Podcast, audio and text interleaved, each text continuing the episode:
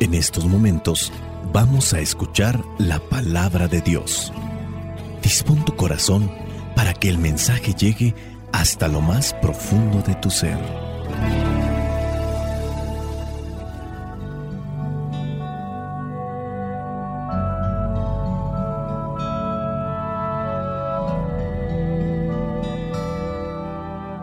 El Evangelio que la iglesia nos presenta para el día de hoy corresponde a Lucas capítulo 11 versículos del 29 al 32.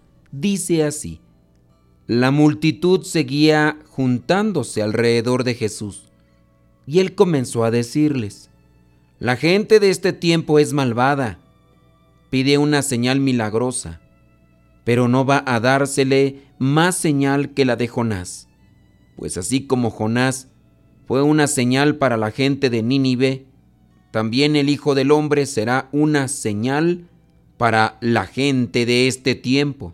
En el día del juicio, cuando se juzgue a la gente de este tiempo, la reina del sur se levantará y la condenará, porque ella vino de lo más lejano de la tierra para escuchar la sabiduría de Salomón, y lo que hay aquí es mayor que Salomón.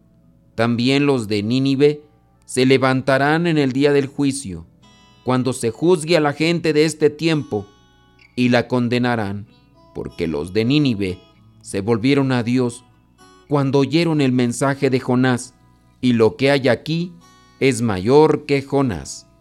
Palabra de Dios, te alabamos Señor. Señor Jesucristo nuestro divino Salvador. Gracias te damos por tu infinito amor. Te escuchamos en la palabra, te recibimos y adoramos en la Eucaristía, te servimos en los hermanos.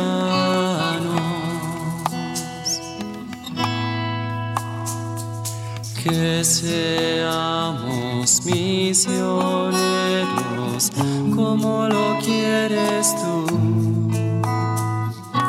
enseñando a los hombres el fuego de tu amor. El Evangelio que nos presenta el día de hoy la iglesia nos da a conocer aquel momento en el cual nuestro Señor Jesucristo, un tanto ya enfadado, dice que no se le dará aquella señal que pide la gente, sino se le dará aquella señal que viene a ser interpretada como el momento de su muerte y su resurrección. Dice en el versículo 29. La gente de este tiempo es malvada, pide una señal milagrosa, pero no va a dársele más señal que la de Jonás. Pero también hay que poner las cosas en su contexto para entenderle. Aquí menciona en el versículo 29 que la multitud seguía juntándose alrededor de Jesús. Y entonces él comienza a decir estas cosas que ya hemos dicho. La gente de este tiempo es malvada, pide una señal milagrosa, pero ¿por qué pide una señal milagrosa? ¿Para qué es esa señal milagrosa? ¿A quién se refiere con gente malvada? ¿Se refiere a los que piden milagros? ¿Se refiere a los fariseos? ¿Se refiere a los maestros de la ley? Seamos sinceros, pues, y en aquel tiempo mucha gente seguía a Jesús no tanto porque creían que era el Mesías, sino por los milagros que él concedía. Es una realidad, también sucede en nuestros días. Eso puede ser parte de nuestro desconocimiento, también parte de nuestra desesperación. Ante una enfermedad buscamos los médicos y no encontramos solución o alivio, pero nos dicen de esta propuesta, de esto que nos puede servir y ayudar. Y también en aquellos tiempos sucedía, y más cuando sabían que no había la posibilidad de consultar tantos médicos como en la actualidad sí lo hay para poder incluso buscar especialistas. Pero también, aunque haya muchos médicos y demás, muchas personas pueden buscar a Dios solamente para exigir una señal milagrosa. Ahí es cuando se llega a poner a prueba a Dios, porque si es que Dios me responde, puedo entonces acercarme a Él. Debemos de ser comprensivos con aquellos que casi no han caminado cerca del Señor. Y en esa comprensión también nosotros vamos a reflejar si hemos asimilado las palabras de Cristo. No solamente es entender la palabra y gloriarnos y ser un tanto presuntuosos, porque otros no lo conocen o no lo entienden. Hay personas que sin duda tendrán también algún problema en el entendimiento, pero hay otras personas que no conocen bien a Cristo porque no se han acercado a la luz. Y si nosotros ahora nos gloriamos de conocer a Cristo, que también se manifieste en la paciencia y en la comprensión. Tenemos que trabajar en la humildad porque eso nos falta mucho. La soberbia es el pecado capital que es contrario a la humildad. Recordemos que en Adán y Eva se dio el pecado de soberbia. Ellos cayeron en el engaño de la serpiente cuando les dijo que si probaban del fruto prohibido, serían igual que Dios. Los de la torre de Babel querían construirla lo más alto posible, de manera que pudieran estar al mismo nivel de Dios. Caín mató a su hermano Abel por envidia. La envidia es generada por la soberbia. Y cuando la soberbia nos domina, queremos ponernos al mismo nivel de Dios. La gente de este tiempo es malvada, pide una señal milagrosa, pero no va a dársele más señal que la de Jonás. Si Dios me concede esto, entonces creo en Él. A ver que Dios se aparezca, a ver si es cierto que existe, dicen algunos. Otros más, con mucho dolor en su corazón, se atreven a decir que Dios no existe porque no se les concedió lo que ellos pedían. Aunque era una necesidad, podría ser, por ejemplo, aquel familiar que tanto apreciábamos, que tanto queríamos, pero que la enfermedad le arrebató la vida. Y como Dios no concedió aquello que yo le pedía, entonces ya no creo en Él. ¿Qué necesitamos para convertirnos? Jonás predicó la palabra, no hizo milagros, no hizo señales portentosas, ni siquiera les compartió por lo que había pasado. Solamente les dijo la palabra del Señor y los de Nínive creyeron, se arrepintieron y después llenaron sus cuerpos de ceniza y se rasgaron la ropa, de manera que Dios tuvo misericordia de ellos. Pero ¿por qué nosotros no creemos en la palabra? ¿Por qué somos tan duros? ¿Por qué a fuerzas necesitamos una señal para convertirnos? Aquella mujer conocida como la Reina del Sur, le bastó escuchar a Salomón, le bastó escuchar de su sabiduría y esta mujer se convirtió. Nosotros, más que los milagros, tenemos que buscar la conversión. En nuestra conversión alcanzamos tantas bendiciones y gracias de parte de Dios. Quizá muchas veces no conseguimos lo que anhela nuestra mente o nuestro corazón pero sí conseguimos de Dios aquello que es bueno para la salvación de nuestra alma. Nuestra vida es un instante. Podemos recordar a muchas personas que nos han acompañado en la vida y ya no las volveremos a ver más. En esta estaban, ya no están. Estamos y mañana solamente Dios lo sabe. No hay por qué aferrarse a este mundo ni por qué aferrarse a las cosas de este mundo. Aferrémonos mejor a Dios, Busquemos cambiar nuestro corazón, busquemos cambiar nuestra vida con su palabra. Hay muchas cosas por cambiar, mis pensamientos, mis acciones. Hemos cosechado con tristeza y con dolor el fruto de esas malas acciones o de esas malas palabras o esos malos pensamientos, suponiendo tantas cosas que muchas veces solamente se han dado en nuestro pensamiento. ¿Por qué no convertirnos a Dios para comenzar a percibir esa paz que Él nos ofrece ya desde esta vida?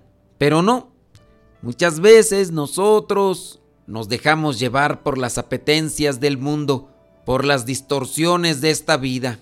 Los de Nínive se volvieron a Dios cuando oyeron el mensaje de Jonás. Y lo que hay aquí, dice Jesús, es mayor que Jonás nos cuesta convertirnos de verdad al Señor y ponemos excusas y justificaciones, algunas realmente buenas, pero no dejan de ser excusas. Si hiciéramos más a menudo memoria de todas las maravillas que Dios ha hecho en nosotros, pediríamos sin duda menos signos, seríamos más agradecidos, crecería nuestra esperanza y viviríamos más felices. Basta con ponernos delante de la presencia del Señor y decirle, danos Señor un corazón y unos ojos nuevos para descubrir y agradecer todas esas maravillas que haces en los corazones de las personas y en toda nuestra historia has dejado. Danos la fuerza de tu espíritu para que no pase este tiempo de cuaresma sin habernos convertido más a ti. Yo sé que me quieres, Señor, porque eres bueno, porque tienes un corazón sensible. Por eso te pido que me perdones. Limpia mi vida de mis pecados, de mis continuas caídas. Ayúdame a levantarme. Devuélveme el gozo y la alegría, que toda mi vida salte de gozo. Ayúdame con tu amistad a renovarme y haz que nunca más me separe de ti. Que nazca en mí como una fuente un corazón puro y que una voluntad firme crezca en mí. Quiero ver tu rostro alegre a mi lado y que tu fuerza me acompañe siempre. Dame alegría de tu salvación y un corazón generoso para amarte toda la vida. Yo sé que no te contentas con poco y que no quieres de mí palabras vacías. Lo que me pides es un corazón arrepentido, un, un corazón sincero y noble. Eso es lo que me pides. Te ofrecemos nuestra vida cada día, Señor, todo lo que somos y tenemos Tú sabes que todo es tuyo. Ayúdame a caminar siempre a tu lado. Ayúdame para no soltarme de tu mano y caminar siempre en tu presencia. Ayúdame a tener un corazón sincero y arrepentido. Ayúdame para no caer ante las tentaciones del mundo que muchas veces me llevan a la desesperación y a pedir cosas que no son conforme a tu voluntad. Soy el Padre Modesto Lule de los misioneros servidores de la palabra la bendición de Dios Todopoderoso, Padre, Hijo y Espíritu Santo, descienda sobre cada uno de ustedes y les acompañe siempre. Vayamos a vivir la palabra. Lámpara es tu palabra para mis pasos, luz en mi sendero.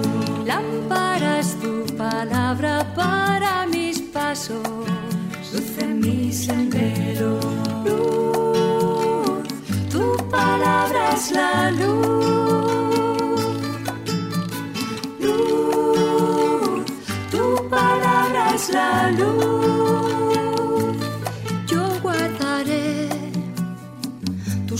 mandamientos.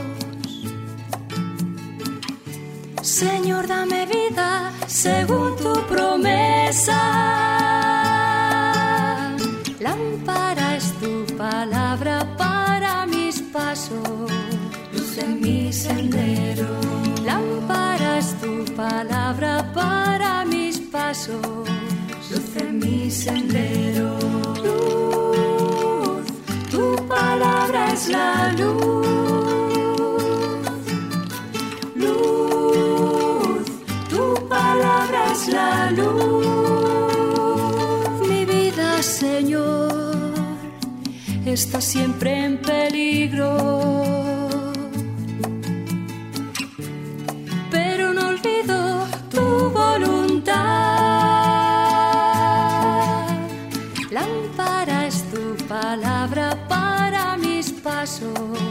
Luz en mi sendero.